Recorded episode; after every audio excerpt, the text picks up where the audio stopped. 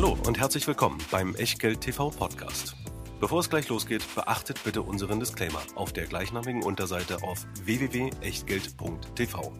Auf die Inhalte dieses Disclaimers wird zu Beginn einer jeden Sendung explizit eingegangen. Und nun viel Spaß und gute Unterhaltung mit Tobias Kramer und Christian W. Herzlich willkommen bei Echtgeld TV, bei Echtgeld TV Extrem. Wir haben schon zwei Drittel unseres, unseres in den letzten Jahren aufgebauten Depots, das aus Aktien besteht, durchbesprochen. Und das nicht mal vollständig, denn die Tabakaktien, die kommen erst Ende Q3, Anfang Q4. Dann ist Tabak auf Wiedervorlage. Deswegen heute auch keine Tabakaktien, obwohl auch im dritten Teil eigentlich zwei mit dabei gewesen wären. Aber die dann später im Jahr. Wir haben noch ein paar andere spannende Titel und wir steigen fast direkt ein, denn natürlich beginnt auch dieser dritte Teil von Echtgeld TV Extrem mit Christian und dem Disclaimer. Denn alles, was wir hier machen, ist natürlich weiterhin keine Anlageberatung, keine Rechtsberatung, keine Steuerberatung und keine Aufforderung zum Kauf oder Verkauf von Wertpapieren. Wir schildern hier unser Depot, tun Meinungen kund und was ihr daraus macht oder eben nicht, das ist ganz allein euer Ding und damit auch euer Risiko. Wir können keinerlei Haftung dafür übernehmen, genauso wenig wie eine Gewähr für Richtigkeit, Vollständigkeit und Aktualität der Unterlagen, die ihr natürlich auch wieder zu dieser Sendung in der Echtgeld TV Lounge findet. Einfach anmelden www.echtgeld.tv kostenlos die Unterlagen zu allen Sendungen herunterladen und außerdem die E-Mails bekommen, wann wir live gehen und sonstige Veranstaltungen machen.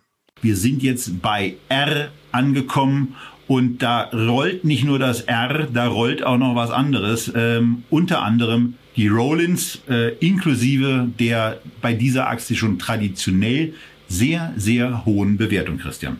Ja, Rollins äh, sollte man zunächst mal dazu erwähnen, ist vielleicht auch nicht jedem ein Begriff, ist ein Schädlingsbekämpfer, sorgt also dafür, dass die Häuser vor allen Dingen in den USA frei sind von Kakerlaken und anderem Ungeziefer. Äh, und es ist ein Wachstumsmarkt. Man schafft es äh, seit Jahren eigentlich so mit fünf oder zehn Prozent PA im Durchschnitt zu wachsen.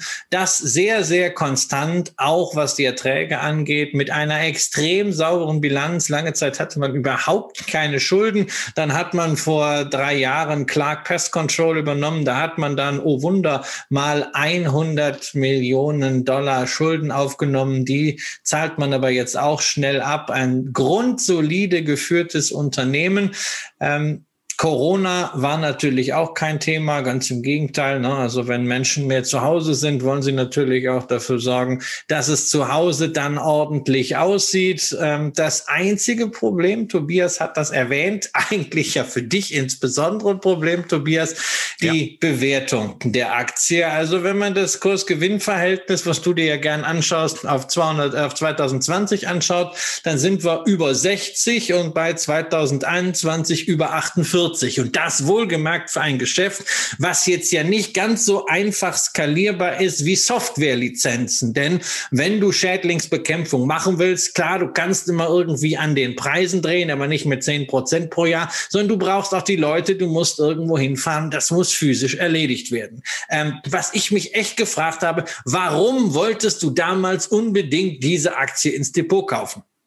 Weil ich keine Lockheed Martin haben wollte. Das war die Aktie, die wir mit Raimund Brichter hatten und äh, du hattest einen Lockheed Martin äh, vorgestellt. Ich glaube, die die Zuschauer glaube, auch wollten. Genau, ähm, äh, die die Zuschauer auch wollten, aber äh, bei mir gibt's dann eben Grenzen äh, und äh, bei Lockheed Martin war das genau erreicht. Ich wollte ja auch nicht so gerne eine, äh, eine Nestlé haben, aber habe da gesagt, okay, das ähm, ist ähm, äh, vor einem anderen Hintergrund ein, ein toller Titel und ähm, da konnte ich es dann ja ein bisschen auf die Zuschauer schieben, dass ich, dass ich die gekauft habe. Äh, das war also die Alibi-Funktion. Eine Rollins, äh, da habe ich mich ja bewertungstechnisch von Anfang an nicht so richtig wohl gefühlt. Und ähm, da ist es jetzt in der Tat auch ein bisschen schade, äh, dass wir diese Sendung nicht so im Bereich des Jahresendes durchgeführt haben. Denn äh, ich hatte mir diese Aktie in der Tat immer mal wieder angeguckt, aber äh, wir brauchen dann ja eben auch das entsprechende Format. Aber das, was man hier so am Jahresende in der Tat erlebt hat, diese Art der Bewertung mit einem KGV von über 70, äh, jetzt ist es eben bezogen auf, äh, die, auf TTM äh, mit, mit den Märzzahlen 21 eben im Bereich von 52, 53.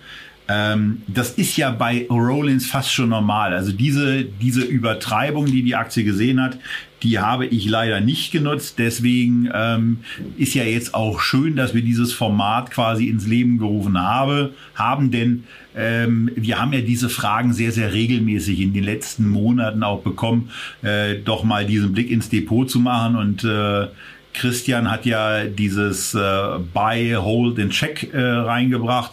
Ich habe das noch um dieses Change ergänzt und der Change wäre hier bei Rollins auch sehr angemessen gewesen. Die Aktie ist traditionell hoch bewertet. Jetzt ist sie wieder auf die auf das Bewertungsniveau, wo sie im Grunde genommen in 17, 18, 19 auch war zurückgekommen. Ähm, von daher ist es jetzt eben wieder eine Halteposition und keine Verkaufsposition mehr.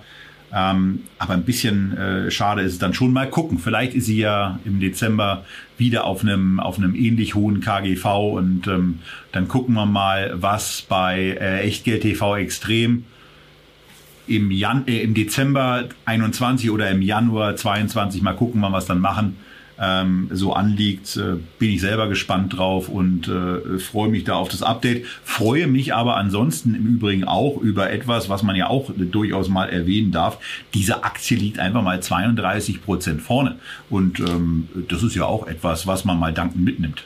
Siehst du, also auch mit teuren Aktien kann man Geld verdienen, weil teure Aktien können noch teurer werden. Ja, das, ist, das ist ja auch das, das Faszinierende. Es gibt Unternehmen, ähm, die es wirklich schaffen, über sehr lange Zeiträume eine sehr hohe Bewertung tatsächlich durchzuhalten. Ja? Und bei manchen Unternehmen ist das vielleicht noch zu verstehen. Bei einer Hermes beispielsweise, da ist die Aktie inzwischen selber ein Luxusgut, übrigens ähnliche Bewertung, irgendwie so 60, 70, 80, je nachdem, was du zugrunde legst beim KGV. Aber es ist natürlich hochexklusiv mit einem sehr, sehr breiten Burggraben. Auf Schädlingsbekämpfung trifft das jetzt nicht zu. Aber wir haben ja auch in Deutschland diese Unternehmen. Wenn du beispielsweise mal eine, eine Rational denkst, die wir auch schon mal in der Sendung besprochen hatten, mehrfach, auch so ein Unternehmen, ähm, das bis auf diesen kleinen etc. in der Corona-Krise jetzt immer wie auf Schienen äh, geliefert hat. Eine unglaubliche Wachstumsstory, aber eben nicht mit plus 30 Prozent, sondern mit soliden 10 Prozent, was natürlich für jedes Unternehmen,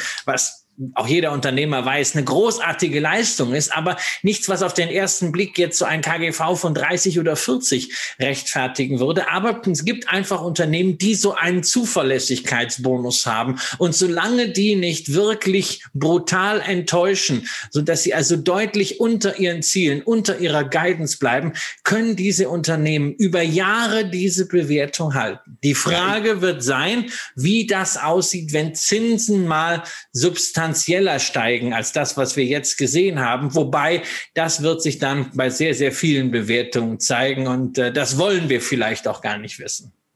Ja, naja, also wir werden ja irgendwann nicht daran vorbeikommen, denn äh, hoffentlich leben wir noch so lange, dass wir auch wieder steigende Zinsen erleben. Ähm, das würde ich uns beiden und auch unseren Zuschauern zumindest wünschen, dass sie auch das dann noch mit uns zusammen erleben, äh, wenn wir unser Depot und ähm, auch äh, über das, das ein oder andere beruhigende Einwirken eben auch das, das ein oder andere Depot unserer Zuschauer äh, durch eine solche Situation bringen. Aber äh, bei, bei Rollins muss man eben einfach nochmal sagen, auch wenn ich weiß, dass Kollege Sebastian, der uns gerade schon äh, im, im zeitlichen Hinweis für diese Aktie die rote Karte gezeigt hat, dass wir nämlich unsere Zeit ausgenutzt haben, äh, jetzt ein bisschen Amok laufen wird. Aber da muss er jetzt durch. Bei der Aktie muss man schon mal sagen, diese, diese Form des Bewertungsniveaus, die, die, ist, die mag von mir aus erarbeitet sein. Das ist bei Rational eben auch der Fall. Dennoch, so eine Aktie würde in meinem normalen Depot niemals einen Platz bekommen. Äh, ähnlich wie ich bei einer LVMH im Moment eben auch sage, dass sie jetzt im Gegensatz wieder mal äh, Reminiszenz an die Dezember 2018 Sendung, dass sie jetzt eben aus meiner Sicht brutal zu teuer ist, äh, ist eigentlich auch eine Rollins, eine Aktie, äh, die zu teuer ist, die ich deswegen halte, weil es hier eben, äh, du hast es früher mal Spaßdepot genannt, bist jetzt auf die Formulierung Venture Depot umgestiegen. Ähm, normalerweise wäre diese Aktie ähm, nicht in meinem Depot. Man muss fairerweise aber auch sagen, sie wäre auch gar nicht erst reingekommen.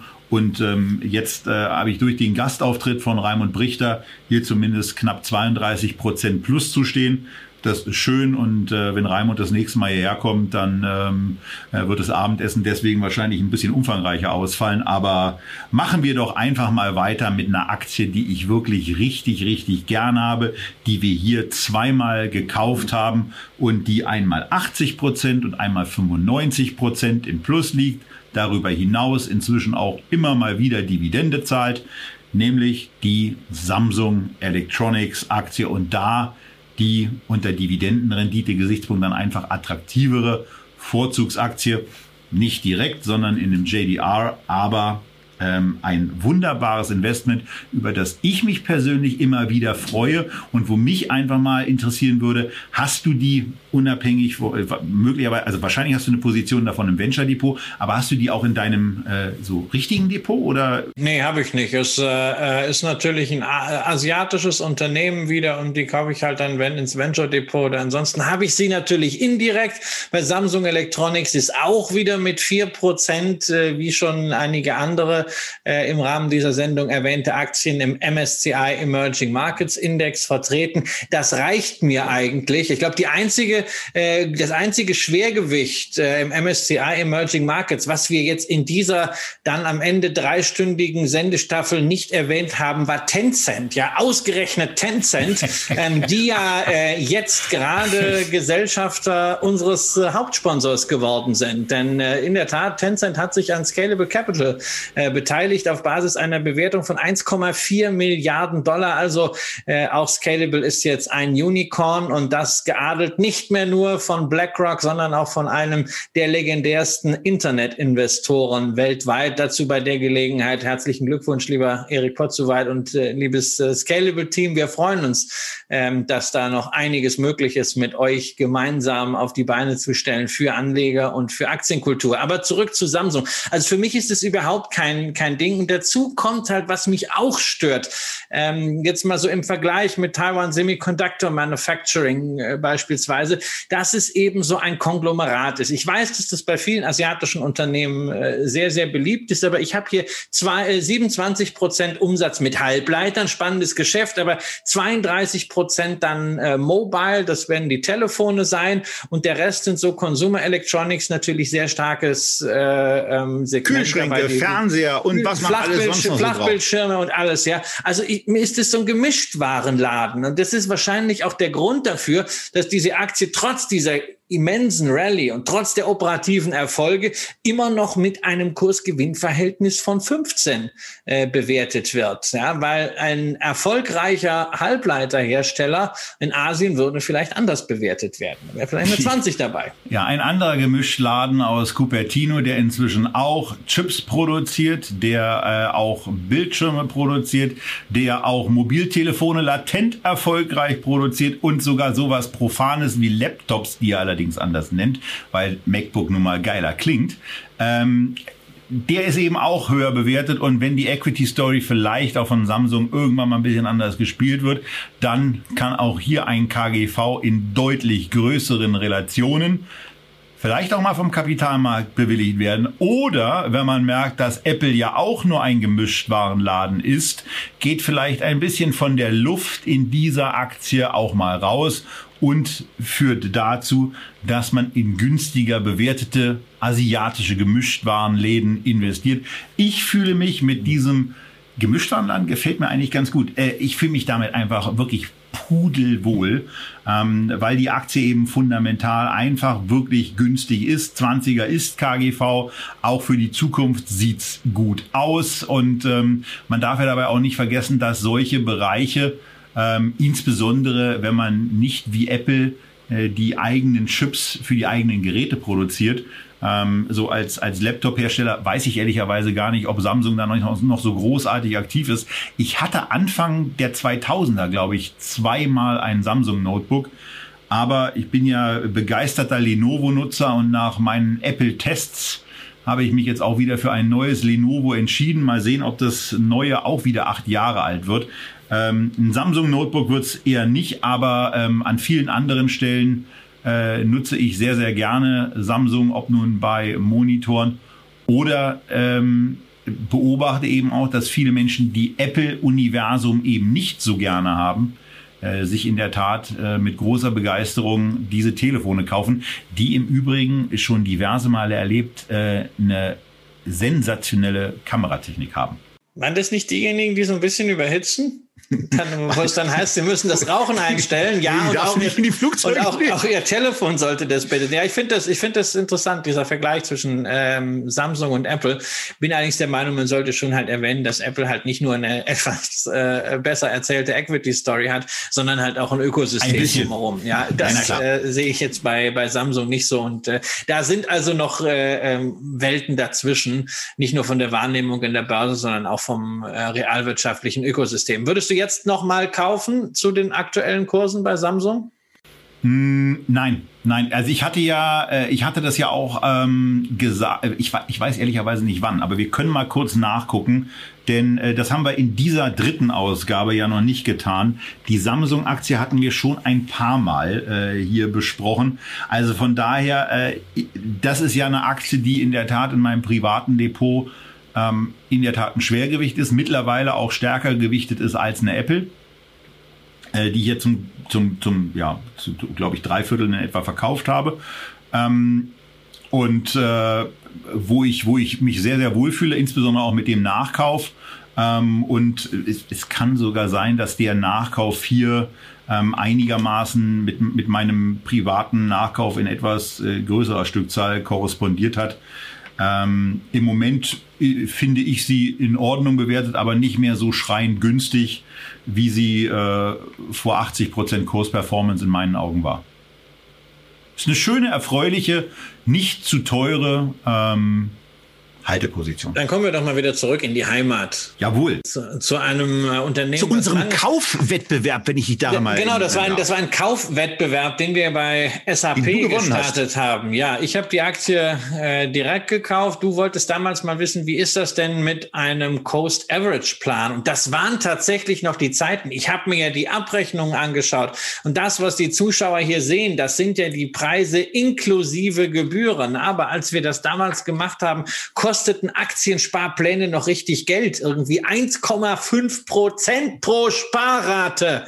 Ja, und da sieht man doch wieder, wie genial ist das denn, dass man das eben bei modernen Brokern, dass man das bei Scalable Capital eben nicht mehr hat, sondern dass ihr dort ganz einfach besparen könnt, nämlich 4000 Aktien stehen zur Auswahl, 1500 ETFs und unser Hauptsponsor bietet halt zwei Möglichkeiten fürs Depot, entweder ganz flexibel für einen Euro je Order, das ist dann der sogenannte Free Broker oder ihr nehmt das Modell, für das wir uns beim Echtgeld TV Depot entschieden haben, sozusagen Brokerage as a Service, die Flatrate 2,99 im 12-Monats-Abo und dann unbegrenzt handeln, investieren und besparen und eben nicht diese 1,5 Prozent Zahlen, die wir damals wirklich bei diesem Kaufwettbewerb äh, zahlen mussten, die du zahlen musstest, Tobias. Vielleicht hast du auch deswegen nur verloren, weil die Gebühren so hoch waren. naja, ich habe. Nein, ja das ist so, ja ein wichtiges Thema. Ja so hey, du, gibst, du willst 100 Euro anlegen und haust 1,50 raus. Ich meine, das muss man doch auch mal sagen. Das ist doch eine absolut geile Geschichte, dass es inzwischen so einen Broker wie Scalable gibt, wo das einfach wegfliegt, wo ich das nicht mehr zahlen muss. Das ist doch toll. Das ist doch eine Demokratisierung von Geldanlage und schafft doch wahnsinnig viele Möglichkeiten, auch im Depot viel mehr Feinjustierung vorzunehmen, ohne, also selbst bei kleinen Beträgen, ohne dass man da in eine Kostenfalle läuft. Ja, man muss, man muss natürlich, man muss natürlich auch immer, auch immer sagen, äh, auf, auf welcher Basis müssen andere Broker auch ihr Angebot da bereitstellen? Wie sind da Gesamtkostenstrukturen? Ähm, äh, es ist sicherlich nicht daran, äh, es liegt sicherlich nicht daran, dass ich diesen Kaufwettbewerb verloren habe, der mir ja auch hier ähm, äh, ja zumindest in den in den in den letzten Monaten wieder äh, dabei geholfen hat ins ins Plus zu kommen, äh, dass ich den Sparplan gemacht habe, sondern dass der Moment äh, wo, wo du die SAP vorgestellt hast, eben auch einen guten Moment hattest. Punkt. Und ähm, wir, wir haben das ja auch deswegen gemacht, um genau auch dieses, dieses Thema mal zu zeigen, weil wissenschaftlich erwiesen ist ja eigentlich das Cost Averaging, also dieses, äh, wenn man, wenn man eine bestimmte Menge Geld zur Verfügung hat, und es ist ja damals nicht daran gescheitert, dass ich diese 1000 Euro nicht hatte, ähm, aber wenn man eine größere Menge Geld zur Verfügung hat, dass es eigentlich historisch am sinnvollsten ist, immer volle Lotte reinzugehen. Das klappt halt in der Mehrzahl der Fälle. Das klappt halt in der Mehrzahl der Fälle. Das Problem sind halt immer diese, ich weiß nicht, das weißt du vielleicht aus dem Stand, diese 10 oder 20 Prozent der Investmentmomente, wo es eben nicht so ein cooler Moment ist und wo man dann eben auch äh, einfach auch zu einer Beruhigung ähm, damit beiträgt, wenn man sagt, du hast eine größere Menge beispielsweise geerbt oder äh, wie du ja damals auch den Unternehmensverkauf getätigt und investierst jetzt vielleicht einfach mal dieses Geld ratierlich in 24, in 36 Raten und äh, du wirst nicht den günstigsten Kurs haben, aber du wirst anhand äh, der, du, du kriegst eben deinen Fuß rein und bist in drei Jahren richtig drin. Scheiße ist natürlich dann, wenn es in drei Jahren richtig in die Grütze geht. Gut, das kann immer sein, aber man hat zumindest eine Zeit lang dann ein gewisses äh, äh Polster und wenn es kräftig runtergeht, weiß man, okay, ich kann das dann nutzen und das Und du bist ja durch dieses Tal gegangen. Ja, ich bin durch die Stahl gegangen, allerdings natürlich im Zeitraffer. Das darf man nicht unterschätzen, sondern bei mir war es ja wirklich sehr, sehr komprimiert auf dieses Jahr 2008, insbesondere wegen der, äh, wegen der Steuer. Gut, dafür war natürlich der Rutsch entsprechend größer, ja, zwischen dem, was ich im, im Januar, ich glaube, ich habe das Geld von Springer irgendwie im November bekommen und habe dann im Januar angefangen, ja, und also was das dann, es ging ja schon gleich im Januar runter 2008 und was das dann am Ende im, äh, im Oktober war, naja, das war dann schon, äh, hat dann schon wehgetan, ja, also ich habe das, ich habe das gelernt, äh, was das heißt, Risiken auszuhalten. Aber gerade für diejenigen, die halt mit einer Erbschaft loslegen, zum allerersten Mal äh, ähm, dann an den Märkten irgendetwas machen, äh, wenn die dann sagen, naja, also das waren jetzt die 100.000 Euro, für die Oma und Opa äh, sich ihr Leben lang rumgelegt haben und äh, ich habe jetzt investiert und äh, drei Monate später sind es plötzlich nur noch 70.000 Euro, weil wir gerade eine Krise haben äh, und in der Situation dann nicht zu sagen, gerade auch in Diskussionen mit dem Partner, ähm, hey, ich lasse das das jetzt sein, das war ein Riesenfehler, rette sich wer kann, ich will das Geld auf Seite bringen, dass das wenigstens da ist. Wenn man diesen äh, Fehler macht, den holt man ja nie wieder auf, wenn man das dann aufs Sparbuch packt, ähm, dass man da äh, erleichterter dran gehen kann. Deswegen es ist es ganz wichtig, dass man evidenzbasiert investiert, aber wir dürfen nicht vergessen, ich sage das immer wieder, Geld ist ein emotionales Gut. Und äh, ähm, wir müssen uns auch mit dem, was wir da machen, im Portfolio wohlfühlen, weil sonst werden wir in einer Stresssituation das als allererstes äh, ähm, über Bord werfen. Und das sind dann wirklich Fehler, die man nicht mehr aufholen kann. Jetzt sind wir aber schon wieder abgeschweift. Wir haben so viel auf der Agenda stehen. Zur SAP, naja, so viel ist nicht zu sagen. Ähm, die Wachstumsstory läuft, aber sie hat natürlich Bremsspuren, sie hat Kratzer bekommen. Letztes Jahr diese geharnischte Gewinnwarnung, die wirkt immer noch nach. Dadurch auch gehobene Vorstandsaktivitäten, würde ich mal sagen, in den letzten zwei, drei Jahren. Ja, der Kurs auch über zwei, drei Jahre äh, nicht, nicht mehr weiter äh, aus den Pötten gekommen. Äh, diese Umstellung auf das Cloud-Geschäft läuft. Es scheint intern äh, relativ viel Diskussionsbedarf zu geben, weshalb der Vorstand auch stärker nach innen arbeitet, nachdem äh, Bill äh, sich ja sehr stark immer nach draußen an die Investoren und an die Community gewandt hat. Er wirkt ja jetzt bei ServiceNow, die hatten wir ja auch schon besprochen. Ähm, insofern, ja, dieses, das ist halt inzwischen so eine ein bisschen eine Transformationsstory Richtung Cloud. Dafür ist es relativ günstig bewertet, gerade auch mit Blick auf die Historie von SAP. Es ist für mich so eine Aktie, die ich ja auch selber äh, im Dividendenportfolio habe, Dividendenadel, wo ich jetzt nicht kurzfristig erwarte, dass das äh, äh, wahnsinnig durchstartet. Äh, da fehlt mir jetzt so der Katalysator. Aber in zwei, drei Jahren könnte der natürlich dann auch wegen des Burggrabens durchaus da sein. Äh, und dann kann auch relativ schnell wieder Potenzial abgearbeitet werden. Also SAP ist wirklich eine sehr, sehr schöne Sparplanaktie, finde ich. Das ist ähm, ein so ein Ding, äh, wo man, wo man im Moment sagen kann, naja, die Bewertung äh, ist jetzt nicht gerade günstig, aber es ist auch nicht so richtig teuer. Und ähm, bei der Aktie äh, erwischt man vielleicht auf Sicht der nächsten zwei Jahre nicht den günstigsten Punkt, packt man doch einfach mal 24 Raten in einen Sparplan rein und äh, guckt, äh, was sich dann A ergeben hat und lässt es dann laufen und geht dann möglicherweise nach zwei Jahren von dem SAP-Sparplan in einen anderen Sparplan, ohne die Aktien zu verkaufen, wohlgemerkt, sondern vielleicht in einen anderen Titel, der sich dann als Sparplankandidat aufdrängt. Und wenn euch sowas mal interessiert, eine Sendung mit ähm, aus unserer Sicht geeigneten oder auch kommentierten Sparplanaktien. Lasst uns das gerne in den Kommentaren wissen, wie wir natürlich auch uns darüber freuen, wenn ihr eifrig auch die Aktien, die wir hier besprochen, nicht ausreichend positiv oder negativ erörtert haben, aus eurer Sicht nochmal einschätzt und ähm, ja dazu beiträgt, dass äh, auch dieser Kommentarbereich äh, durch eine durch eine lebhafte und natürlich auch respektgeladene Atmosphäre positiv auffällt. Und ähm, ja, jetzt sind wir mit SAP, glaube ich, und den der Gesamtdiskussion zum Thema Sparpläne ganz gut durch und kommen zu einem absoluten Liebling von dir, insbesondere weil du die unternehmerische Leistung vom jetzt ausgeschiedenen Vorstandsvorsitzenden ähm, sowohl bei uns als auch auf anderen sozialen Kanälen entsprechend gewürdigt hast, was dem Herrn ja nicht ganz verborgen geblieben ist. Naja, jetzt, jetzt wollen wir nicht so tun, als wenn ich der erste Vorsitzende des Joe Käser Fanclubs wäre. Also ich habe ja mehrfach auch hier in der Sendung gesagt, Siemens ist ein großartiges Unternehmen, da schlummern sehr, sehr viele Werte.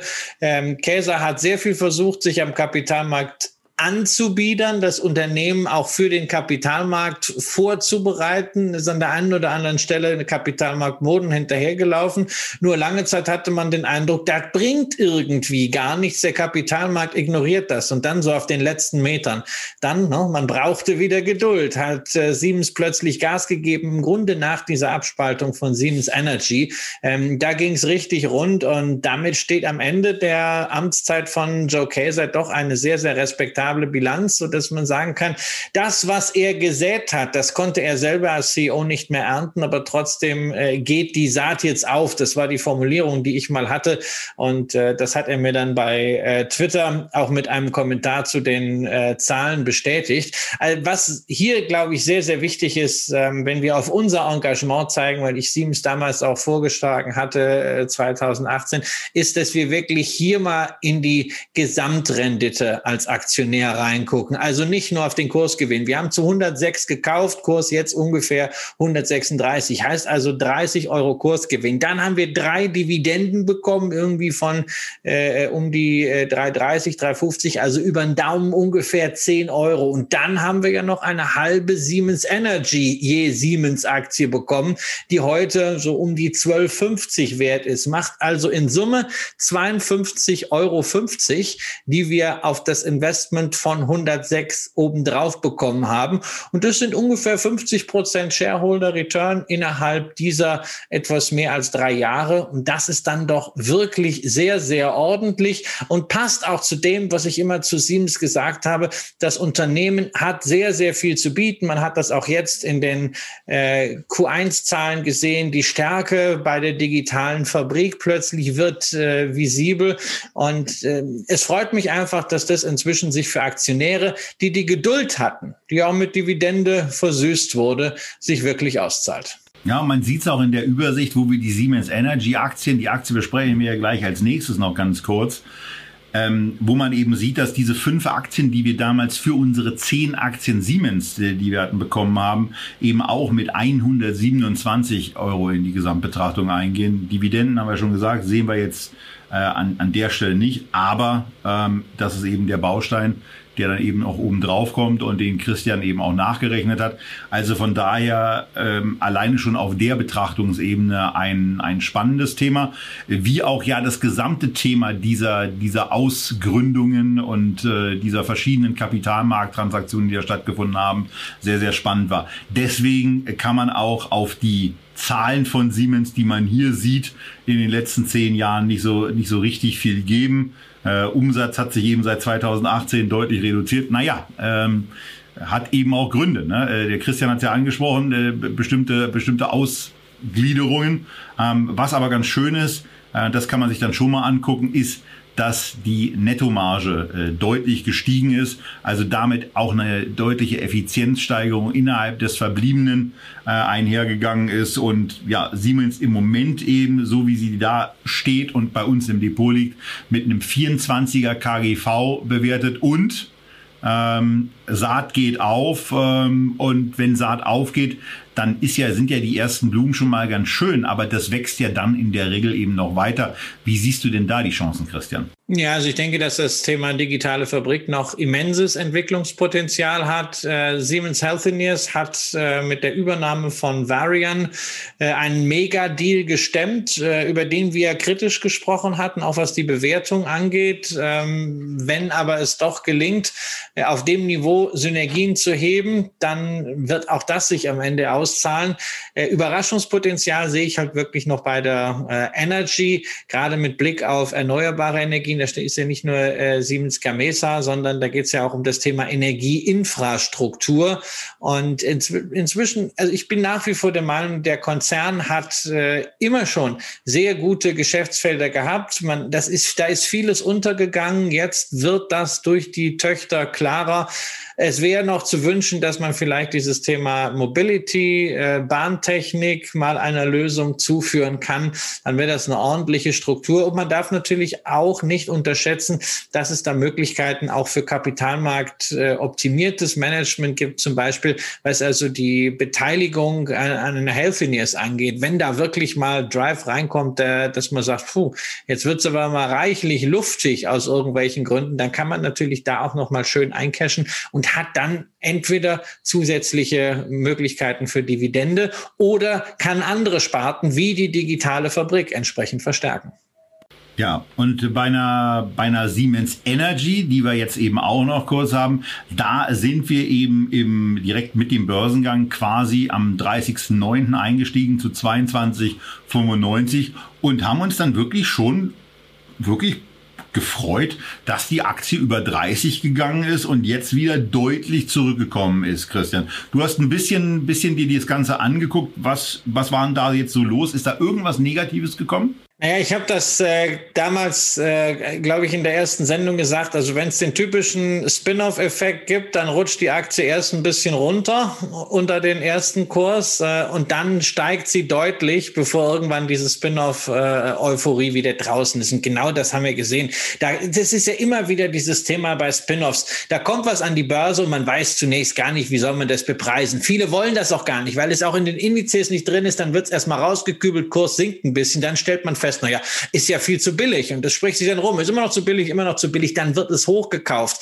Wir haben das auch in den USA bei Spin-offs gesehen, wie bei Carrier, wie bei Otis. Naja, und dann hat man irgendwann bei 33 dann mal gesagt, hm, jetzt müssen wir doch mal rechnen. Naja, da ist aber doch schon ziemlich viel Gutes eingepreist. Äh, vielleicht war das etwas zu viel des Guten und dann geht's halt wieder runter. Also ich glaube, der ist wie bei äh, jedem Spin-off ist der Markt einfach auf der Suche nach einem Gleichgewichtspreis. Äh, das braucht irgendwie irgendwie ein halbes Jahr, acht Monate und der könnte jetzt einfach mal gefunden sein. Das ist ein relativ rationales Niveau. Man darf nicht äh, vergessen, da gibt es eine ganze Reihe äh, an Herausforderungen, weil äh, da ist man ja äh, auch im äh, Maschinenbereich ziemlich stark exponiert, im Kraftwerksbereich, ähm, wo man auch von, äh, von Maßnahmen gegen den Klimawandel betroffen ist. Und naja, Joe Kaeser hat mir das damals in einem Tweet, als die Siemens-Zahlen zu Q1 kamen, geschrieben, die Energy hat strukturell am schwersten, aber alles, was man braucht und alle drei haben starkes Management, also auch die anderen Töchter. Ähm, das bringt es wohl ganz gut auf den Punkt. Da sind viele Baustellen. Deswegen tue ich mich, nachdem diese Spin-off-Geschichte durch ist, die eigentlich eine Sentiment-Sache ist, wahnsinnig schwer, Siemens Energy momentan äh, einzuschätzen, eben weil die, das Zahlenwerk auch so komplex ist. Da muss man eigentlich mal warten, bis der komplette Jahresabschluss dann per Geschäftsjahresende 30.09. da liegt und dann kann man mal reingehen. Ja, und das werden wir dann sehen, das werden wir hier natürlich auch erleben und bleiben da natürlich auch wie so üblich sehr, sehr entspannt äh, bei dem, was da so kommt, wie wir das auch bei einem anderen Titel tun, bei einem japanischen nämlich, und zwar der Softbank. Die haben wir auch schon etwas länger, nämlich seit wann eigentlich? Seit Juli 2018 damals gekauft für 31,80. Ganz klar mit der, mit der Bewertungssituation, die sich im Grunde genommen nicht wirklich verändert hat. Die Unterbewertung ist immer noch deutlich da, dürfte in den letzten Wochen auch noch mal größer geworden sein, denn mir wäre eigentlich nicht bekannt, äh, dass sich die, dass sich die Werte der ähm, enthaltenen und der, der gehaltenen Unternehmensanteile ähm, außer bei Alibaba vielleicht, äh, drastisch äh, reduziert hätten. Aber dieser Abschwung von 80 Euro auf 60 Euro mittlerweile, also ein gutes Viertel, was da eben mal abgegeben wurde, ähm, ist aus meiner Sicht dann doch ein bisschen zu viel. Ähm, ist für mich im Grunde genommen die Aufforderung, mir die Aktie nochmal ähm, vorzunehmen und da deutlich genauer hinzuschauen ähm, weil da kann sein, dass sich eine, dass sich eine Aufstockungsgelegenheit bietet. Ich bleibe weiterhin Fan von diesem Unternehmen ähm, und äh, ja, bin, bin jetzt äh, in der Tat auch in der Vorbereitung dieser Sendung äh, darauf erst wieder aufmerksam geworden, dass sich da ein, ein, ein, ein Mini-Kurs-Drama abgespielt hat. Naja, wir hatten die Aktie ja erst in unserer Sendung mit den Superinvestoren, den wir auch über Warren Buffett, Bernard Arnault und äh, die äh, Danaher gesprochen haben. Äh, ich habe ja damals schon gesagt, also für mich ist äh, alles, was du dazu sagst, wahnsinnig überzeugend. Ähm, and, ja, wirklich, ich kann das ja nicht sagen. Auch ich, mein, ich mag ja auch die, äh, die Firmen, verfolge das ja auch sehr aktiv, die in diesen Vision Funds drinstehen. Aber äh, für mich ist gleichzeitig das ganze Spiel mit, äh, mit sehr, sehr hohem Leverage, äh, mit äh, dem, was im Startup-Bereich läuft, auch mit einem gewissen Irrsinn verbunden. Und ja, man kann nicht überall dabei sein. Da muss ich sagen, ich könnte mir in den Hintern beißen, dass ich damals da nicht auf dich gehört habe. Ähm, bin allerdings, muss ich zugeben, mit, mit anderen Holdings in dem Tech-Bereich, also namentlich äh, IAC Interactive, äh, Barry Diller, die hatte ich da auch erwähnt, ebenfalls nicht so ganz schlecht gefahren. Du hast ja ein anderes Unternehmen mit einem interessanten Holding ähm, äh, nicht nur gekauft, sondern auch gehalten und das war ja auch ganz gut. Welches meinst du jetzt? Nicht kleines, kleines Düsseldorfer Unternehmen, was Anteile an einem nicht kapitalmarktnotierten Broker Ja, das, äh, das, kommt, das kommt auch immer mal wieder vor, dass man, dass man sagt, nein, also ich beschwere mich da nicht, aber da muss ich einfach sagen, äh, da ist auch irgendwann, man, wenn man zu so einer Aktie, zu so einem Investment Case, so plausibel er sich anhört, keinen Zugang findet, dann muss man es auch irgendwann lassen. Äh, ja, oder, oder, man muss irgendwann sagen, hey, komm, ist mir jetzt egal, aber warum soll ich irgendwas machen, wovon ich nicht 100 Prozent überzeugt bin, weil mein Beuteschema ansonsten quantitativ erfüllt die Aktie ohnehin nicht. Ich habe das, also ich, was ich, was ich mal wieder in der Tat machen muss, äh, ich, ich finde ja, dass Softbank wirklich auch gute Präsentationen abliefert. Ähm, und ich habe mir vor vor zwei oder drei Jahren eben in der Tat mal diese diese dieses Annual Meeting oder diese Annual Presentation gegeben, äh, wo ja Sonja dann auch ähm, ich meine, übersetzt wurde. Und dann hat man eben mehr gelesen als gehört, meine ich zumindest. Also es kann auch sein, dass das auf Englisch gehalten hat, ich weiß es nicht mehr. Ähm, aber die Präsentation, also was da, was da auch an Unternehmen abgefeuert wurde, war unglaublich beeindruckend. Man muss natürlich eins immer wieder sagen, also diese Nummer mit WeWork, äh, da, da, da, da würde mich wirklich mal interessieren, wer da eigentlich was geraucht hat und äh, wie man sowas in irgendeiner Form auch nachträglich erklärt. Denn das war ja so ein groteskes Versagen. Ähm, ich, ich kann mir das immer noch nicht erklären. Also ich, ich habe diesen Börsengang ja damals nicht verstanden. Ich fand extrem spannend mal zu beobachten, dass äh, Scott Galloway quasi dafür gesorgt hat, dass dieses Ding dann wirklich vor die Wand gefahren ist, zumindest in meiner Betrachtung, äh, wie dann wie der Newsflow in das Ding reinkam. Ähm, ja, Wahnsinn. Und damit hat man sich, glaube ich, wirklich ähm, auch sehr, sehr wehgetan, was ja dann bis zu den Spekulationen geführt hat, dass äh, Son die Aktie von der Börse nimmt wegen dieser dramatischen Form der Unterbewertung.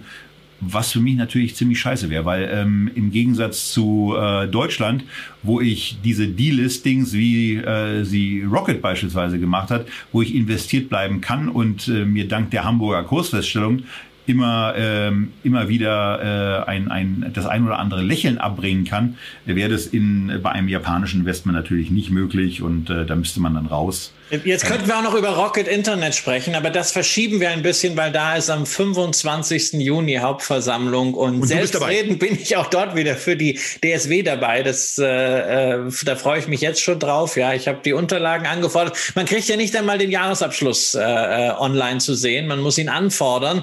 Und äh, es hieß erst wie, ach, Sie kommen auch wieder. Ich dachte, die DSW kümmert sich nur um äh, börsennotierte Unternehmen. Und dann habe ich natürlich zurückgeschrieben, hey, wir kümmern uns um die Belange unserer Mitglieder, die Aktionäre sind. Und das habe ich Herrn Samba ja schon letztes Jahr gefragt, im, äh, gesagt im Rahmen meiner Frage, muss man ja inzwischen leider so machen, mit dem Delisting verschwindet die Handelbarkeit, aber die Aktionäre verschwinden nicht. Und sie werden, soweit das im Rahmen einer virtuellen Hauptversammlung möglich ist, laut sein. Wenn ich sehe, wer da alles äh, engagiert ist, wie äh, ähm, Elliot, äh, wie Scherzer. Ähm, ich glaube. bin sehr äh, gespannt, was Georg Issels da so dazu zu sagen Die hatten irgendwas geschrieben in irgendeinem Forum, dass die Aktie bis zu 40 Euro wert sein könnte. Naja, reden wir am, äh, nach dem 25. Juni. Juni drüber, Anfang Juli. Jetzt reden wir über eine andere Aktie aus meiner Tenbagger Selektion 2019. Eine Aktie, die übrigens im Gegensatz zu Softbank schon länger auch mein quantitatives Dividendenadelraster äh, ähm, erfüllt, ähm, nämlich Tomra Systems häufig äh, als Recyclingunternehmen bezeichnet, weil man immer nur auf diese Leergutautomaten schaut, aber eigentlich einer der Weltmarktführer für hochkomplexe Sortiersysteme, die natürlich bei Recycling-Anwendungen benötigt werden, aber auch sonst in der Industrie eine zunehmende Rolle spielen. Also einen Automatisierungswert mit einem kräftigen grünen Touch, den ich damals als Tenbagger nominiert habe, der heute 70 Prozent im Plus liegt, zwei Jahre später. Also wenn wir das Tempo durchhalten, dann sind wir schon äh, wahrscheinlich nach sechs Jahren, müsste ich jetzt mal überschlagen beim Tenbagger. 75 Prozent im Übrigen. Also okay. bei, fünf Prozent mehr kann man ja schon mal unterbrechen. Okay, ja, nur ähm, die Frage ist, schaffen Sie das, dieses Tempo durchzuhalten? Und da habe ich inzwischen halt äh, doch gewisse Zweifel. Äh, es ist ein großartiges Unternehmen mit einer tollen Technologie, aber um diese Bewertung, die wir äh, dort sehen, Danke. zu rechtfertigen, ist mir das an Wachstum einfach zu wenig. Mir ist auch klar, das ist keine Software. Da müssen Maschinen gebaut werden. Aber auch Maschinenbau ist keine Rocket Science. Das können wir zum Beispiel in Deutschland auch ganz gut. Da müsste ein bisschen mehr herkommen. Und wenn ich jetzt höre, dass man sich rühmt, 140 Millionen Euro Auftragseingang im ersten Quartal gehabt zu haben, dann ist das toll. Aber wir reden hier über eine Marktkapitalisierung von fast sechs Milliarden Euro. Und dann ist es wiederum zu wenig. Also ich habe, muss ich wirklich sagen, ich habe diese Aktie ja wirklich nur deswegen im Depot, weil du sie als Tenberger Kandidaten reingenommen hast und ich dann gesagt habe, na okay, jetzt nehme ich sie mal. Und ich freue mich natürlich wie Bolle über die 75 Prozent plus. Ich muss aber eigentlich sagen, wenn die Aktie im Moment 50 Prozent im Minus stehen würde, dann wäre sie aus meiner Sicht fair bewertet. Dann, also das spottet ja wirklich jeder Beschreibung. Du hast, du hast es eben gesagt. Also natürlich ist das ein tolles Unternehmen und natürlich nehme ich auch wahr, wenn ich deutlich weniger inzwischen, weil wir ja dank auch deiner Empfehlung einen Soda-Stream zu Hause haben, deutlich weniger Pfandflaschen wegbringe, da sehe ich natürlich dann auch Tom Und dann freue ich mich auch, finde ich lustig. Aber dieses Bewertungsniveau dafür, dass man ein paar also, Entschuldigung, ein paar Recyclingautomaten da irgendwo hinstellt, klar, auch Dienstleistungsgebühren kassiert. Ja, ja, ja, und es sind ja noch genügend andere Anwendungen. Mach nicht, mach nicht das Geschäft runter. Das ist, das ist genial. Die Frage ist, wann wird's denn endlich ausgerollt? Meine Güte, ich habe das jetzt in Spanien äh, ähm, wieder gesehen. Ja, Mülltrennung. Ja, da gibt's halt verschiedene Mülleimer oben, ja, verschiedene Einwürfe. Unten, ja. unten, unten läuft alles zusammen. Ja, ich habe mit der mit der Vermieterin vom Haus gesprochen, die sagt, na ja, also wir tun so, als wenn wir Müll trennen, aber wir machen es gar nicht. Hey, das ist Europäische Union. Du müsstest doch eigentlich davon ausgehen, dass überall diese Automaten aufgestellt werden, dass überall sortiert wird. Das ist die große Fantasie. Aber dann möchte ich andere Auftragseingänge sehen. Dann möchte ich auch andere Umsätze sehen. 10 bis 15 Prozent beim Gewinn je Aktie ist eine tolle Sache, PA. Das ist großartig, rechtfertigt aber nicht unbedingt ein KGV von 65. Außer Tomra geht halt wirklich den Weg von Rollins, den Weg von Rational und auch den Weg von Hermes und schafft es in diese Liga äh, der Aktien reinzukommen, die so völlig losgelöst schweben, solange sie nicht brutal enttäuschen. Ja, also Deswegen ist es nicht eine Aktie, wo ich jetzt sage, hey, da muss ich jetzt sofort raus.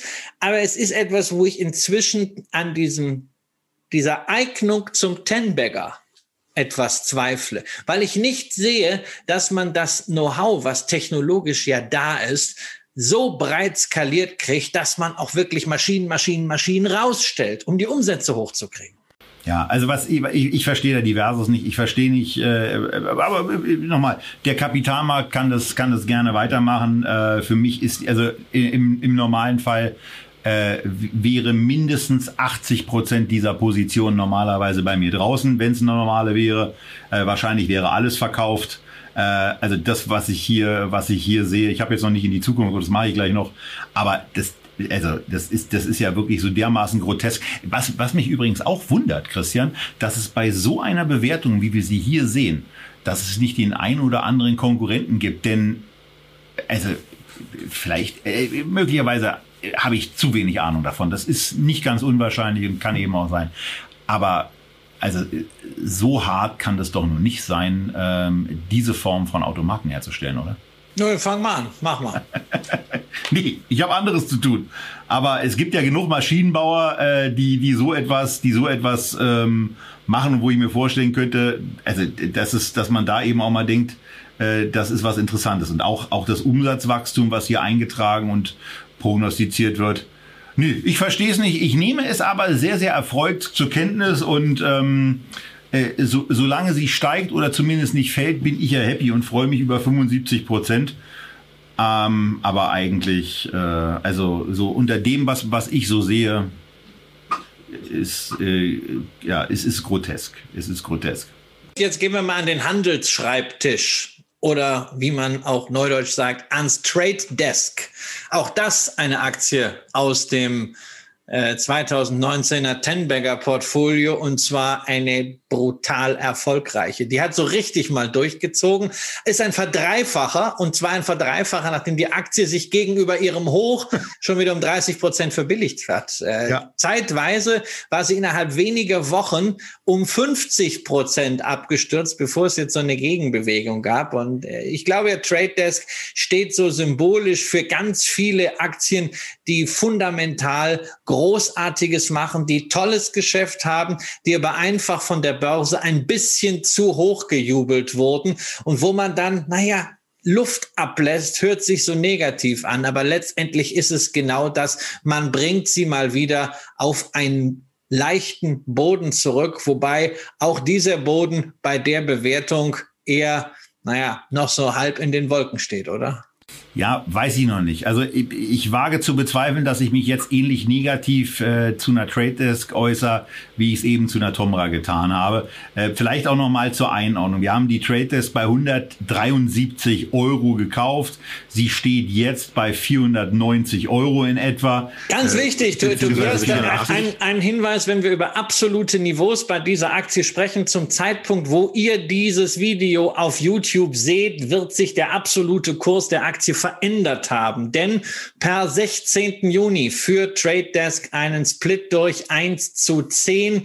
Relevant dafür ist, dass ihr die Aktie am 9. Juni, das ist der Tag, an dem wir heute diese Sendung machen, im Depot habt. Das nur als Information, wenn wir über absolute Kursniveaus sprechen und ihr dann irgendwo vielleicht wieder eine minus 90 Prozent seht. So schlimm wird es nicht kommen. Und damit geht ein freundlicher Winke-Winke-Gruß nach München zu Bader. 10 zu 1 Split, da war doch was. Ja, das geht bitte diesmal besser bei dieser Aktie. Ähm, also von daher in, in der Spitze war sie eben, äh, Christian hat es ja gerade schon äh, äh noch mal, schon mal beschrieben, bei 775 Euro, 776 Euro und ist seitdem eben zu, zurückgekommen, weil sie eben einfach brutal zu hoch war.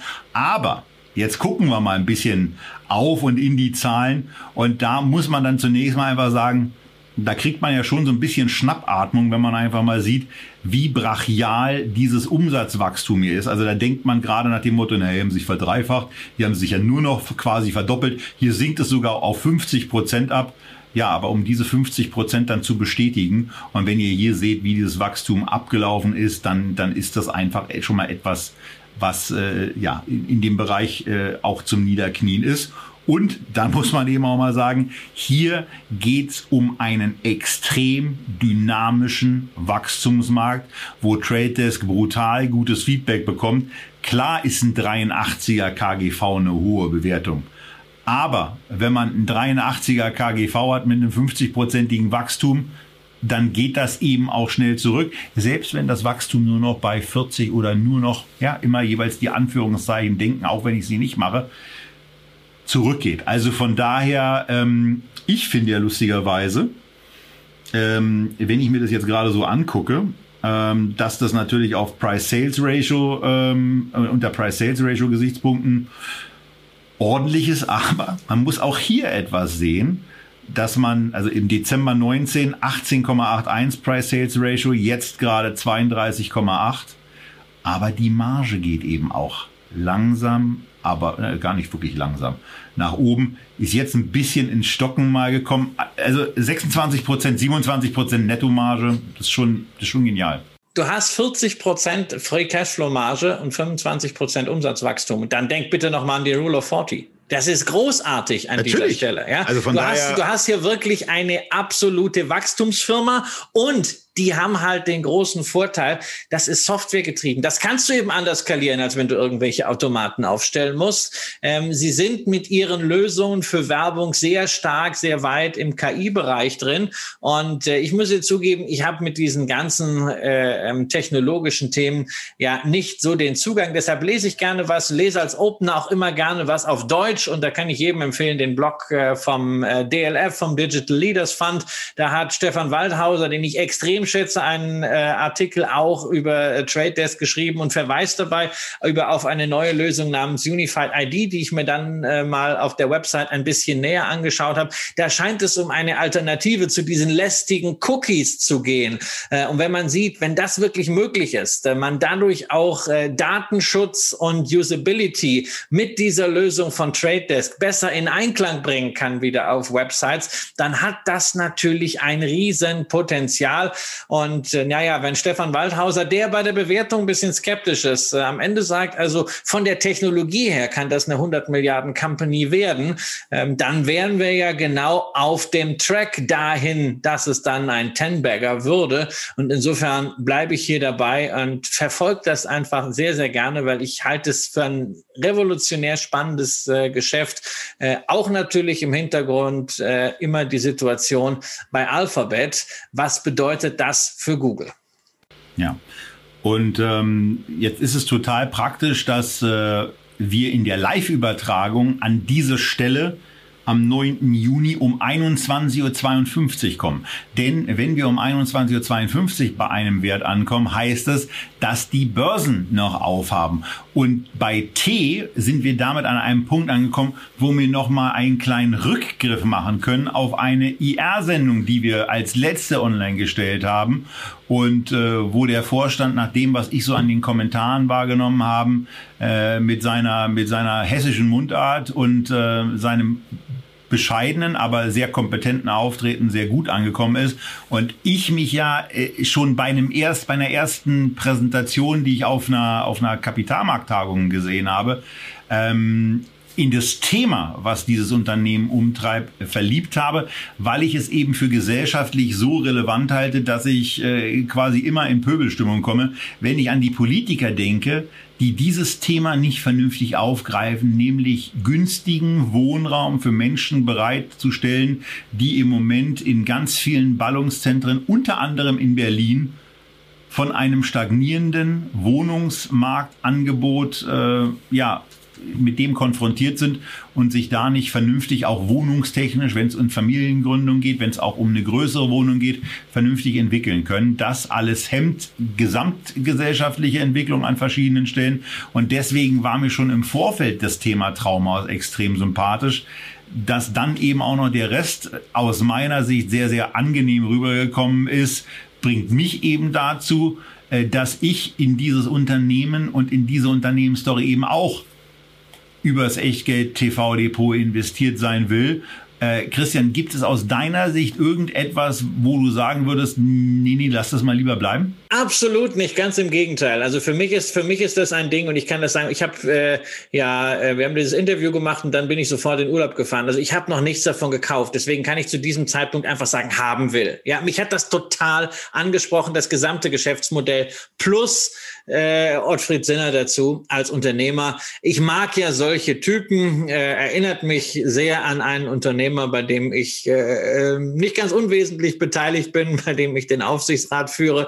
Die sind gleich alt und äh, ja, ich mag dieses, dieses Angreifen, dieses Unternehmergehen, wie er sich mit 50 nochmal neu erfunden hat, diese, dieses Geschäft hochbringt und auch dieses Bodenständige, immer wieder diese Betonung darauf, wir wollen für die jungen Familien ordentlichen Wohnraum schaffen, ja. weil er genau weiß, natürlich, auf Marge bereit ist einen, Ja, der kann an der einen oder anderen Stelle irgendwas äh, ähm, natürlich noch rausschnippeln, aber er kann es auch lassen, wenn dann anschließend irgendwelche jungen Mütter rumgehen und auf Instagram erzählen, wie gut das alles geklappt hat. Das kannst du ja als Werbung gar nicht bezahlen. Da brauchst du nicht mit irgendwelchen Influencern rumzudaddeln, wenn du da gute Mund-zu-Mund-Propaganda hast, weil du einfach die Leute, den Leuten ein Gefühl gibst, sie werden beim Hauskauf nicht über den Tisch gezogen. Wäre ja natürlich auch noch schön, wenn gerade die junge Familie für das erste Haus, was sie sich dann kauft, als eigenes eigenes Dach über dem Kopf als vermögensbildende Maßnahme, auch wenn sie nicht gleich zur, äh, ähm, zur Kasse gebeten würde mit, äh, mit Grunderwerbsteuer. Aber das ist ein anderes Thema. Also mich hat das völlig überzeugt und äh, also ich werde dann sicherlich nicht nur eine Venture Depot äh, Position aufbauen, aber ich sage das im Vorhinein, damit es nicht heißt, also ich habe jetzt schon meine Aktie aufgebaut und, und rät sie jetzt hoch. Ich fand das wirklich eine total schlüssige Geschichte. Klar, wir haben über die Risiken gesprochen, Management des Wachstums, deswegen ja auch habe ich ein bisschen angeflaumt, warum warum die Zahlen nicht da sind. Das muss besser werden, Reporting. Da müssen die Strukturen laufen. Aber an sich äh, so eine Unternehmerstory, sowas mag ich. So, Aktienorder, ihr habt das möglicherweise eben gesehen, der Spread, das, also da, da jetzt äh, kein Vorwurf nach München, die wollen ja auch irgendwie Feierabend. Vielleicht haben sie auch schon die erste Mass äh, dabei bei sich bei sich zu stehen ähm, im, im Homeoffice von wohl wahrscheinlich die Handelsüberwachung dann ist. Der Spread ist mir gerade ein bisschen arg auseinander. Deswegen limitiere ich hier mal die 60 Stück mit 17,20 Euro. Schick das Ding ab. Schönen Abend äh, nach München. Vielleicht wird's ausgeführt. Aber wir hatten ja eigentlich aus der letzten Sendung ähm, noch eine noch eine Order von der anderen, äh, von dem anderen Gast in, äh, bei Echtgeld TV, nämlich von Lloyd Fonds.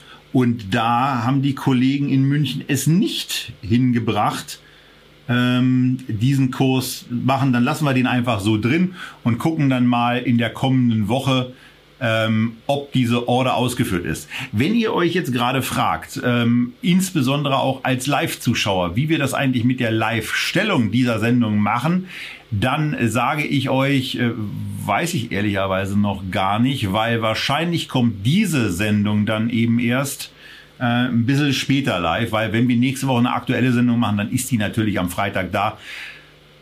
Aber das beschäftigt euch, die ihr jetzt auf YouTube das Ganze seht, sowieso nicht. Da fragt ihr euch eher, wovon redet der Onkel? Naja, da müsst ihr einfach damit rechnen, der Onkel hat jetzt gerade irgendwie vier Stunden Programm hinter sich mit dem anderen Onkel in Mitte ähm, und da wird man natürlich auch irgendwann mal ein bisschen mischugge. Der Onkel ähm, am Lützerufer wird ein bisschen wunderlich. Ja, das kann sein. Deshalb gehen wir gleich weiter. Das Verdammt, wir ja sind ja noch gar nicht fertig. Ja, wir sind ja natürlich noch gar nicht fertig. Wir haben, wir haben noch vier Aktien. Aber das Schöne ist ja, wir kommen jetzt erstmal zu einer Aktie aus dem Medizinbereich. Eine Aktie, die du vorgeschlagen hast, 2019 als Tenberger-Kandidat, basierend auf deinen quantitativen äh, Kriterien. Viva Systems 70 Prozent plus. Und natürlich auch wieder so eine Aktie, wo man bei der ersten Bewertung denkt, meine Güte, ist das schön, dass es diese Sendung gibt, damit der Kramer auch mal teure Aktien im Depot hat und nicht nur die ganzen Value-Titel. Ähm, wie fühlst du dich mit der Aktie? Geht's dir gut oder treibt sie deinen Blutdruck? Nö, nö. Also das, das, das Ding ist ja, wir haben ja, wir haben ja damals sehr, sehr ausufernd auch besprochen, wie wir eigentlich in einer historischen Betrachtung auf bestimmte Parameter gekommen sind und haben diese Parameter dann mal angewandt. Und äh, da war ja, eben. Du hast die angewandt. Ich habe die Parameter hm. gezeigt, du hast sie angewandt und ich habe dann aus dem Bauch so ein paar Aktien vorgeschlagen, wie ich das beim Venture Depot mache. Wir haben halt einfach ja. mal die, die, Rollen getauscht. Ja, der Punkt ist aber der, wenn ich da irgendwie grotesken Schwachsinn gebaut hätte, hättest du möglicherweise auch gesagt, das ist vielleicht nicht so eine gute Idee. Also wir, wir, sind ja nach, äh, wir sind ja nach ein paar Dingern rangegangen und haben die analysiert. Übrigens, aus meiner Sicht lohnt sich diese Sendung wirklich auch immer noch äh, zu schauen. Denn äh, dieses, dieses, dieses Ermitteln, äh, also muss ich schon sagen, hat mir einiges da auch nochmal mit auf den Weg gegeben, ähm, weil man eben äh, ich, ich habe da Dinge gelernt. Das ist ja auch ganz praktisch, ähm, wenn man wenn man in dem eigenen Format auch noch ein paar Sachen oben drauf packen kann. Und was wir hier eben sehen, ist ein auch da wieder sehr, sehr wachstumsstarkes Unternehmen. Und dann darf es ja auch eine hohe Bewertung sein, weil sich bei Fortsetzung eines solchen Wachstums eine hohe Bewertung bei einem, bei einer entsprechenden Margenstärke extrem schnell abbaut. So, die Umsätze, die sprechen ja hier schon für sich von 2018 691 Millionen US-Dollar auf dann im Januar 21, wo das Geschäftsjahr dann geendet hat, auf knapp 1,5 Milliarden. So, Marge in dieser Zeit von 22 Prozent auf knapp 26 Prozent nach oben gegangen. Ähm, ich hätte in 2017 anfangen sollen, da war die Marge nämlich nur bei 14 Prozent. Also all das sind Sachen, äh, da, da bin ich total entspannt und sage eben auch, bei einem äh, KGV, was mit 115 natürlich sehr, sehr hoch ist, ähm, dass da aber noch, also die, die Story ist ja noch nicht zu Ende erzählt und da kann, das kann ja eben auch noch weitergehen. Von daher äh, bin ich da entspannt. Der Kapitalmarkt scheint es auch zu sein. Und auch da vergleichen wir bitte mal äh, dieses 100er KGV und auch das, ähm, das 80er KGV oder was es jetzt gerade eben war, einer Trade Desk mit dem, was wir in dieser Sendung vor ein paar Minuten bei der Tomra gesehen haben. Das ist einfach was komplett anderes und von daher. Die Tomra ähm, hat er gefressen, ja. Nein, aber es, aber, aber es stimmt ja. Also ich muss, ich muss ja auch sagen, vom Geschäftsmodell her ist das ein Unternehmen, was mir wahnsinnig gut gefällt. Ähm, denn wir haben es hier mit einem Cloud-Anbieter für die Medizinbranche zu tun, aber jetzt nicht so Telemedizin wie Teladoc, sondern äh, ähm, B2B, also ein Unternehmen, was mit seinen Cloud-Lösungen insbesondere Biotech- und Pharmafirmen hilft, ihre gesamten Geschäftsprozesse bis hin auch zu regulatorisch relevanten Themen zu organisieren. Das ist natürlich, wenn du einmal bei einem Kunden drin bist mit einer solchen Lösung, ein immenser Burggraben. Wenn du einmal das Vertrauen gewonnen hast, dann kannst du gemeinsam mit dem Kunden wachsen. Und deswegen also bei Umsatz von 1,5 Milliarden Dollar, da ist noch sehr, sehr, sehr viel möglich, gerade weil die Pharma- und Biotech-Branche eine der großen Wachstumsindustrien dieses Jahrzehnts ist. Und die liefern quasi die Hacken und Schaufeln Viva für die digitalen Aspekte dieses Themas. Und insofern, ich gehe davon aus, dass man dieses Wachstum tatsächlich durchhalten kann. Wir reden hier weit, weit über Werte von der Rule of 40. 30 Prozent Umsatzwachstum, 40 Prozent Free Cashflow Marge, äh, zuletzt sogar 50 Prozent. Das ist wirklich mal zum Niederknien. Rein fundamental von der Qualität her ist es für mich bei den Wachstumsunternehmen das Beste, was wir hier im Rahmen dieser Sendung haben. Auch aufgrund dieser B2B-Positionierung. Das Risiko ist, dass du den Vertrieb hinkriegst, dass du wirklich bei ausreichend Kunden drin bist. Aber wenn du dann drin bist und ein gutes Produkt hast, kannst du es gerade mit dieser Cloud-Architektur in einer Lizenz zum Gelddrucken verwenden. Also das ist ein Unternehmen, was völlig zu Recht im Echtgeld-TV-Depot ist und was wir verfolgen müssen, ähm, was sich dort tut. Und dass der Markt das erkannt hat, sieht man natürlich auch daran. Eine Teladoc hat sich halbiert das ist eher im Konsumerbereich. Diese Aktie, trotz der hohen Bewertung in den letzten Monaten, weitgehend auf diesem Top-Niveau geblieben. Ja, äh, was ähm, aber auch bei Teladoc immer noch mal der Hinweis ist, auch das natürlich ein Bombenunternehmen. Nicht, dass ich jetzt irgendwelche Zahlen davon parat habe, aber ich würde. Ja. Ich würde nicht, du hast, vermuten, aber du dass sie besser sind als die bei Tomra. Ja, aber du hast nicht, du hast nicht diesen, diesen B2B-Bock. Ich finde ja solche, ja. solche B2B-Geschäftsmodelle äh, immer sehr, sehr schön. Und wenn wir bei Burggraben sind, kommen wir zu unseren letzten drei Aktien und dann machen wir auch mal Feierabend. Die Freiheit, die nehmen wir uns und damit sind wir beim ehemaligen Claim des Unternehmens, worum es jetzt geht. Wir sind bei Visa angekommen und bei Burggraben, Christian, ist man bei Visa und natürlich auch bei Mastercard äh, auch ganz, ganz vorne mit dabei. Naja, wenn wir über Payment äh, sprechen, äh, gibt es ja ganz viele moderne Services und dann guckt man, wie sind die gebackt und dann steht irgendwo hinten dran überall eine Kreditkarte. Also ich habe ja beispielsweise jetzt so ein Konto bei dieser N26 Bank aufgemacht, äh, weil ich einfach mal wissen wollte, wie das läuft. Ist jetzt gar nicht schlecht. Na, was kriegst du für eine Karte? Äh, kriegst du irgendeine so Mastercard. Aber bei anderen ist es halt, ist es halt die Visa.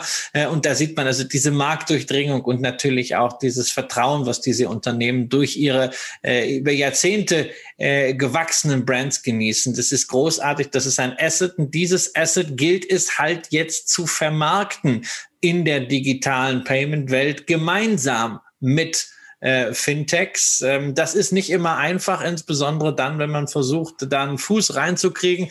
Ähm, Visa hat das versucht, mal mit einer richtig großen Übernahme, die wollten nämlich Plate äh, übernehmen, waren bereit, fünf Milliarden Dollar zu zahlen, aber die US-Kartellbehörden haben dann äh, die Übernahme dieser Plattform nicht gestattet. Man hat also positiv gesprochen 5,4 Milliarden gespart, schafft aber jetzt nicht da wirklich äh, diese Riesennummer zu machen, aber das ist eigentlich gar nicht so schlimm, weil Visa ist in den letzten Jahren schon sehr gut damit gefahren, kleine Anbieter äh, entlang der eigenen Wertschöpfungskette zu übernehmen und immer da in Teilen ein bisschen besser zu werden. Selbst wenn ich ähm, zuletzt über die letzten anderthalb Jahre den Eindruck hatte, ähm, dass Mastercard noch ein bisschen aggressiver ist. Was mich gerade wirklich überrascht, ist äh, insbesondere nach dem Jahr, das wir hier gerade erlebt haben, ist ähm, dass die Umsätze, okay, per September 20, im Dezember und äh, März 21 sieht das Ganze schon wieder besser aus, aber tatsächlich mal zurückgegangen sind. Das ist bei Visa in der Vergangenheit. Logisch.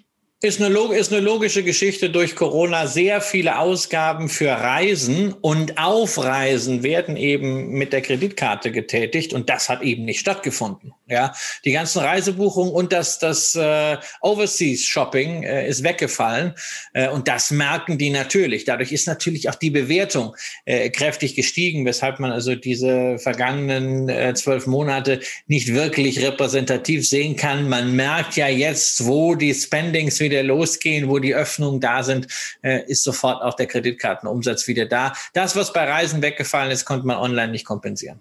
Hm. Hm. Ich habe mir gerade mal die Quartalsübersichten aufgemacht. Ja, da scheint was dran zu sein.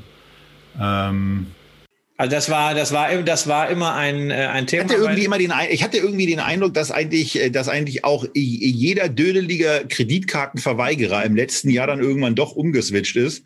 Ähm, wenn, wenn immer ich irgendwo einkaufen gegangen bin, aber klar, es sind diese Mikropayments, die dann äh, über ob nun über, über Android-Phones oder über iPhones äh, gelaufen sind, ähm, die eben in dem kleinen Bereich stattgefunden haben. Und äh, ein, ein Brötchen beim Bäcker ist eben in der Tat was anderes als ein Business-Class-Flug. Ähm, das äh ja, und es ist, es ist halt so, dass das jetzt wieder losgeht. Ähm, das, das große spannende Thema ist, was oben drüber liegt, ist halt Payment. Da muss man sich als Anleger die Frage stellen, ähm, möchte man in Blue Chips gehen, die ihre Kundenbindung, ihre Kundenbeziehung, ihre Marktpräsenz haben und die, die dann nur in Anführungszeichen behalten müssen, immer wieder anpassen müssen an den digitalen Standard. Möchte man in die jungen Angreifer gehen, wo wir eine Square besprochen haben, mehrfach, die ich für ein fantastisches Unternehmen halte, äh, mit sehr, sehr visionären Produkten. Oder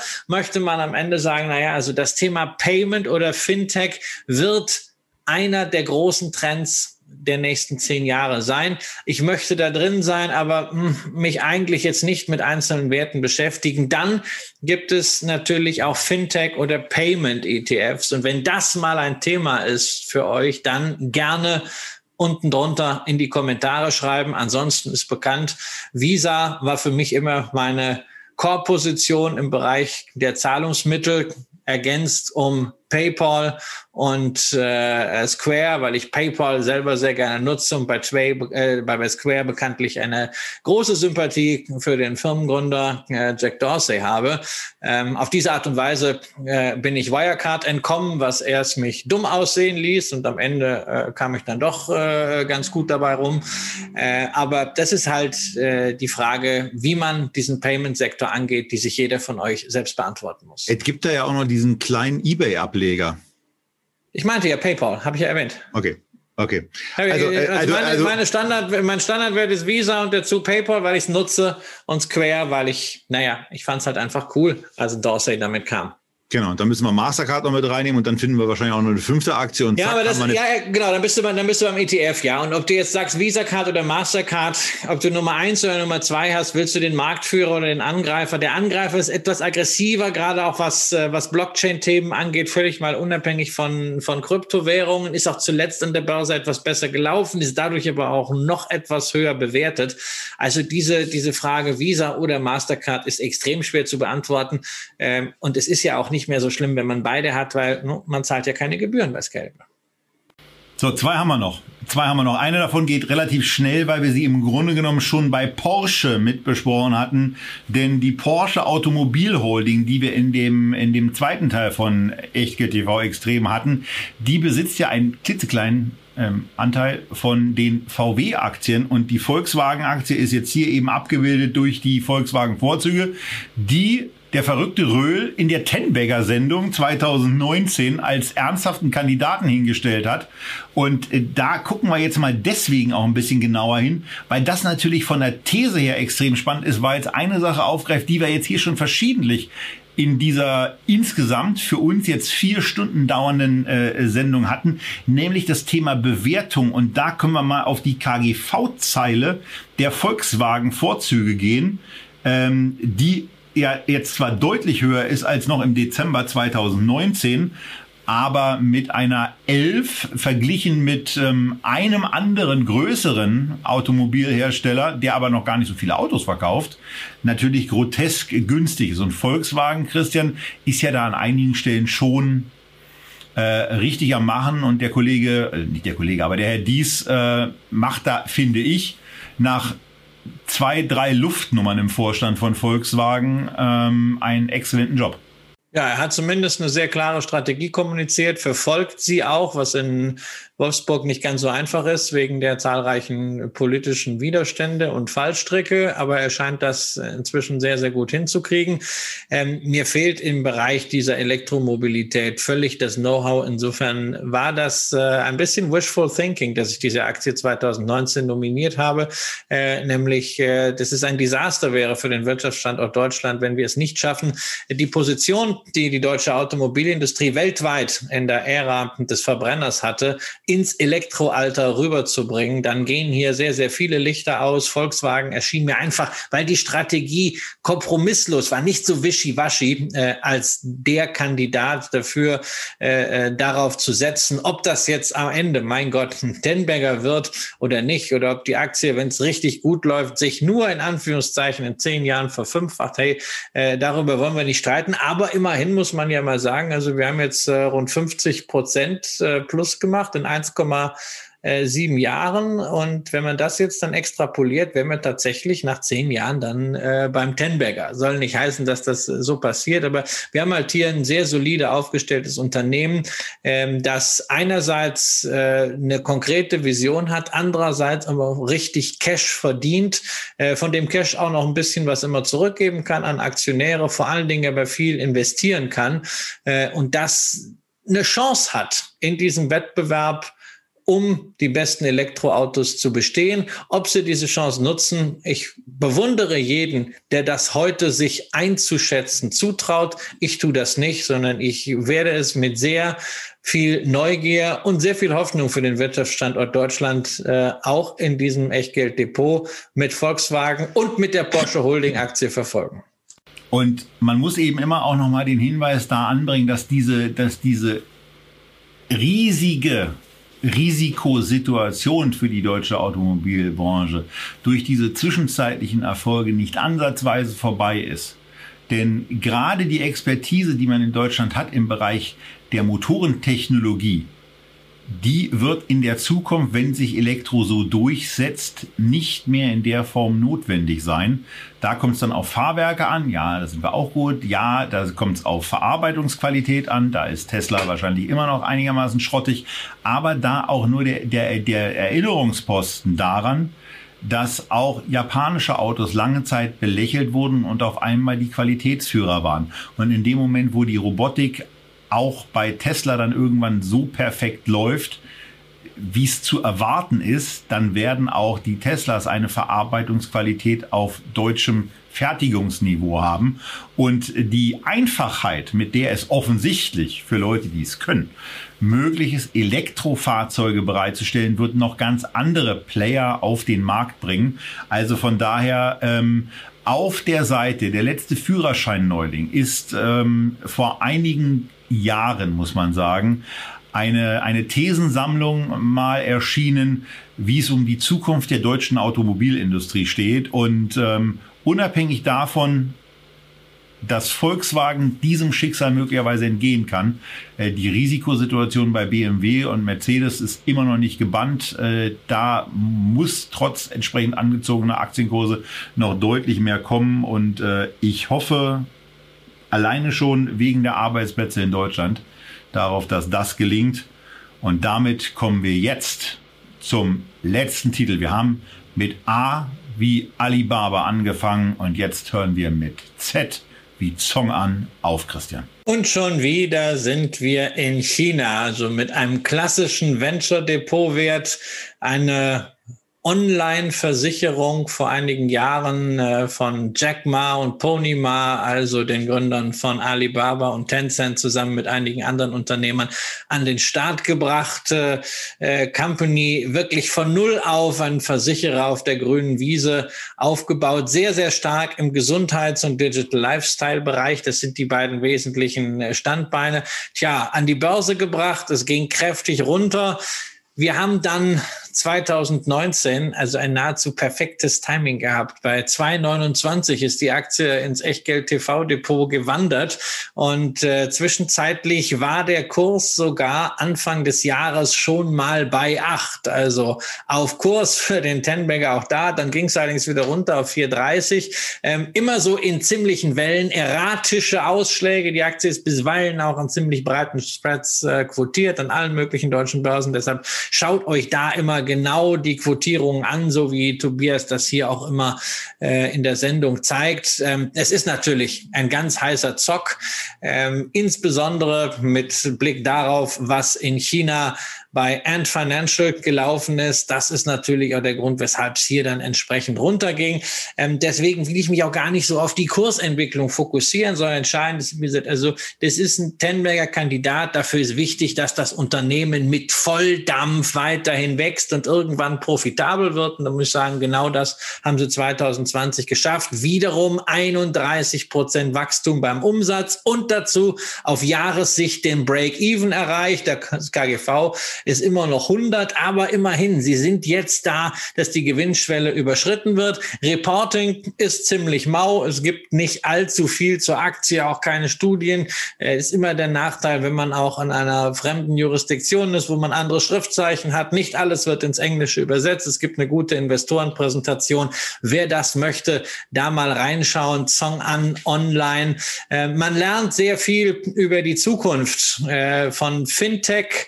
Ähm, man fragt sich immer, was passiert, wenn die eigentlich mit ihren ganzen Themen mal äh, nach Deutschland, nach Europa kommen? Was ist dann mit unseren althergebrachten Versicherern? Vielleicht gibt uns auch die deutsche Familienversicherung, die wir besprochen haben, da einen Vorgeschmack drauf. Das ist also eine Position, die zu 100 Prozent das erfüllt hat, was ich mir davon versprochen habe. Operativ läuft das und naja, beim Kurs es geht halt brutal auf und abwärts in alle Richtungen. Das kann man traden. Man kann aber auch sagen, ich gucke halt jedes Quartal mal drauf, wenn es vielleicht irgendwelche Nachrichten gibt. Ja, und irgendwann kommt in das Ding eben auch mal Marge rein. Ne? Also da, also irgendwann kann man das ja nicht vermeiden, ähnlich wie bei Amazon auch. Man sieht hier, dass es ein, ähm, äh, eine, eine Wachstumsphase in 17 und 18 gab, wo man auch äh, mal deutlich äh, eine deutlich negative Nettomarge und damit auch ähm, durchaus signifikante Verluste akzeptiert hat und äh, wo man jetzt seit 2019 mit minus drei Prozent und eben in 2020 mit plus drei Prozent unterwegs ist. Aber da ist dann natürlich, wenn das Prämienvolumen und damit der Gesamt, also zum einen Prämienvolumen, aber auch die anderen Umsätze wie, wie Interest Income und Fees und Other Income dann so steigen, wie ihr es in dieser Zeile hier sehen könnt. Ja, also von 105 in 2014 bis auf 2,3, äh, 2328, hier sind es wahrscheinlich auch wieder die Millionen, das muss ich nach oben scrollen, was haben wir hier? Äh, All-Time, ja, also Millions und dann sind wir in Euro. Dann sind wir hier äh, also bei 2,3 Milliarden mittlerweile unterwegs. Ähm, irgendwann kann man sich gegen, kann man sich der Gewinne gar nicht mehr erwehren äh, und man kann sie gar nicht mehr vermeiden. Außer die Regierung in Peking hat was dagegen. Ja, das ist das Risiko, über das wir hier sprechen müssen. Die stellen irgendwann ja. fest, dass sie wie Ping an sich eigentlich auch an der nächsten Refinanzierung Nein, äh, ja, aber ich, schau, wir sind hier sehr, sehr stark bei Gesundheitsversicherung unterwegs in, in der Zong an. Und äh, das kann natürlich immer bedeuten, das ist ein, ein hoch äh, äh, regulierungssensitiver Bereich und irgendwann kriegt's Peking in die Platte und dann wird da irgendwas reguliert und du kannst plötzlich kein Geschäft mehr machen. Dann ist, äh, kannst du den Aktienkurs im Klo suchen. Das ist dieses regulatorische Risiko. Das ist das Risiko, Risiko, wenn du in einem Land investierst, das eben nicht frei ist.